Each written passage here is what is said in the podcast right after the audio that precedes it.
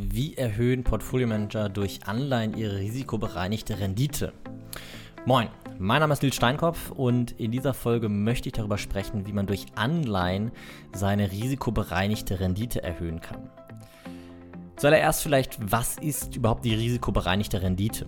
Man kann Rendite quasi in ein Maß ähm, im Verhältnis zum Risiko setzen. Und Risiko wird an der Börse mit Volatilität gemessen. Das ist zumindest ein Maß, mit dem man Risiko messen kann.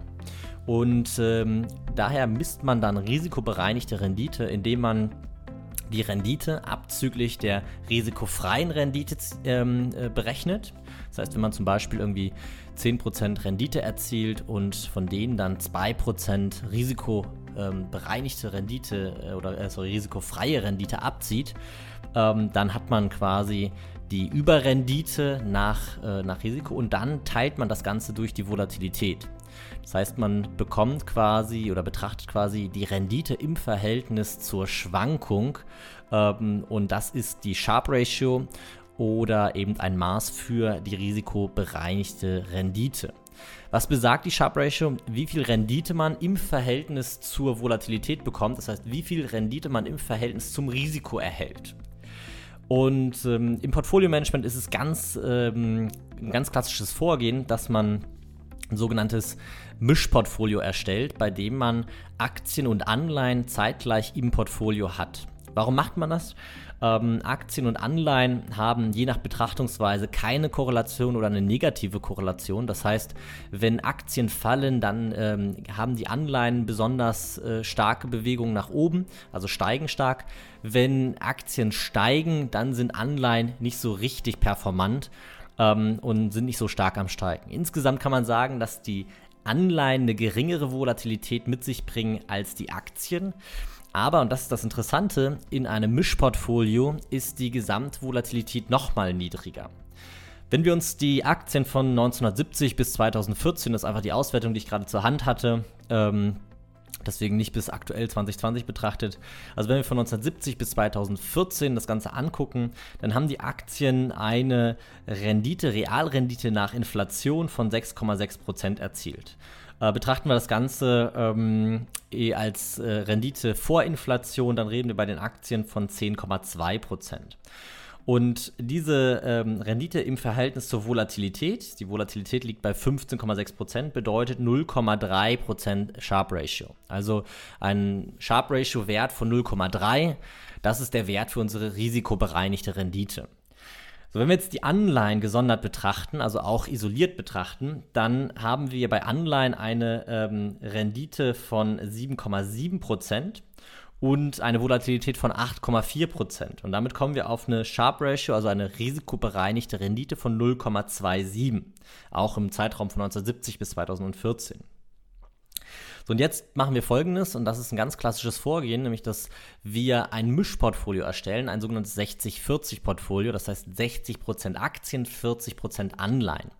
Und die kaufen wir einfach zeitgleich, wenn man einen Sparplan aufführt, in der praktischen, praktischen Umsetzung einen Sparplan aufsetzt, dann kauft man einfach zu 60 Prozent immer äh, die Aktien, zu 40 Prozent Anleihen. In diesem Fall betrachten wir US-Aktien und US-Anleihen, das heißt ähm, den S&P 500 und zehnjährige US-Staatsanleihen. Und dann kommen wir auf eine Rendite von 9,6 Prozent, also die liegt leicht unter der Rendite der Aktien bei 10,2 und eine Volatilität von 10,2 Prozent. Und diese liegt deutlich unter der Volatilität der ähm, bei 15,6 von den Aktien. Das heißt, wir haben die Volatilität deutlich reduziert. Sprich, wir kommen unterm Strich auf eine risikobereinigte Rendite von 0,39, also in der Sharp Ratio 0,39.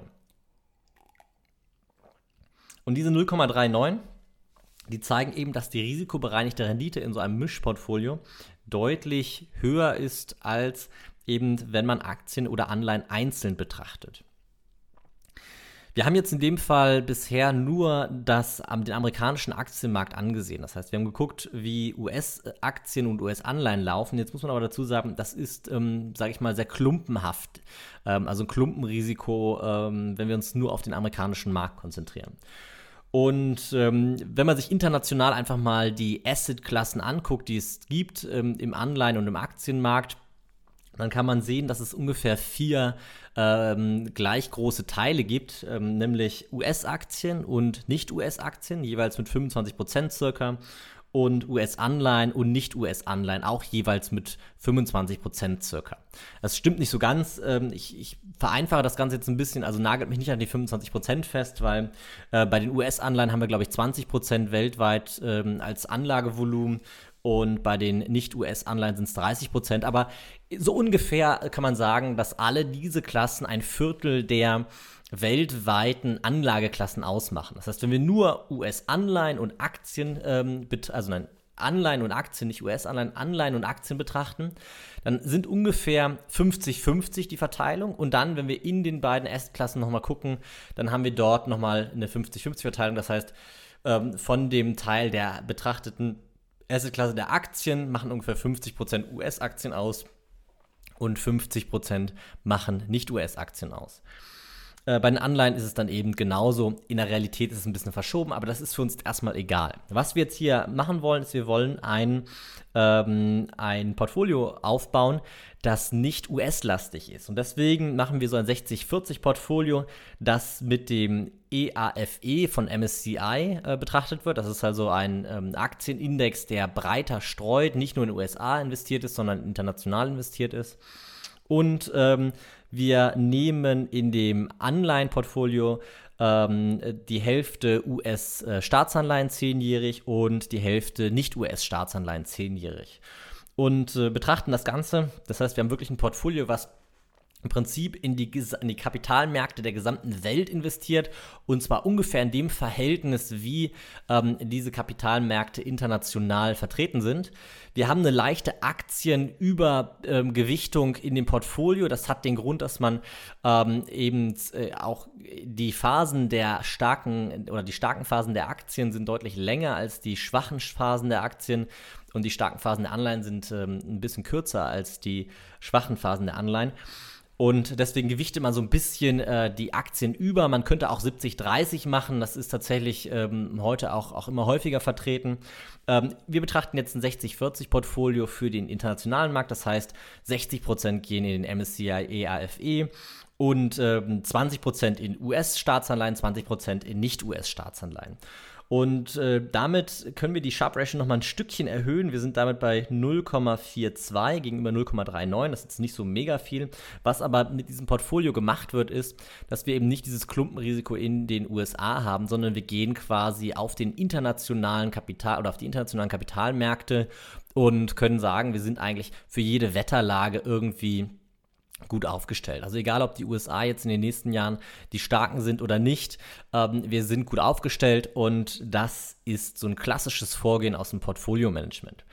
Ähm, ich muss dazu sagen, ich würde dieses Vorgehen bei mir nicht umsetzen. Es gibt noch deutlich weitere, deutlich tiefere Möglichkeiten, Analysen zu fahren. Es ist halt ein Buy-and-Hold-Portfolio, beziehungsweise wenn man eben reinspart, ähm, auch sehr sparplanfähig, dass man eben sagen kann, okay, ich teile mein Portfolio eben in diese drei Klassen auf, reduziere durch die Verteilung auf Aktien und Anleihen mein Risiko ein bisschen, auch den Drawdown, das ist vielleicht auch ein wichtiger Punkt, wenn wir den maximalen Drawdown angucken, dann haben wir bei den Aktien allein 54% gehabt, wir haben bei den Anleihen allein 45% gehabt und wir haben in dem Mischportfolio nur 39%. Das heißt, wir haben den maximalen Drawdown auch deutlich reduziert ähm, sodass das Ganze auch gefühlt, also Drawdown ist ja ein eine gefühltes Maß für Risiko immer, also zumindest viel, viel stärker fühlt man den maximalen Drawdown, als man die Volatilität unbedingt fühlt.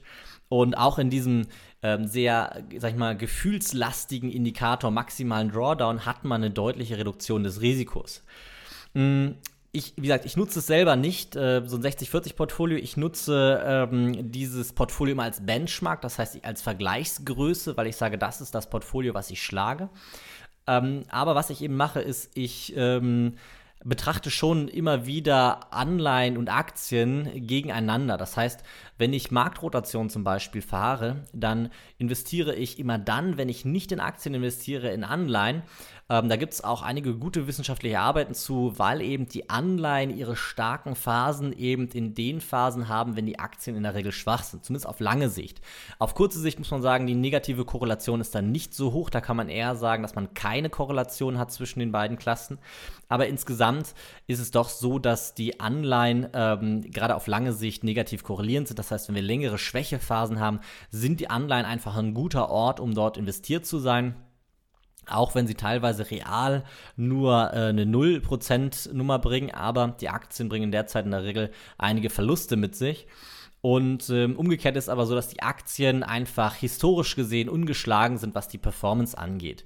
Das heißt, sie haben einfach historisch eine deutlich, deutlich höhere Performance, trotz ihrer regelmäßigen Krisen, trotz ihrer regelmäßigen Einbrüche, die man findet. Und ähm, deswegen sind eben Aktien einfach auch ähm, als Basisinvestment eine sehr, sehr gute Option. Und genauso halte ich das auch. Das heißt, ich mache nicht diese statische Trennung 60, 40 Aktienanleihen immer zur gleichen Zeit, sondern ich time das Ganze, wann ich eben in Aktien bleibe und wann ich in Anleihen gehe.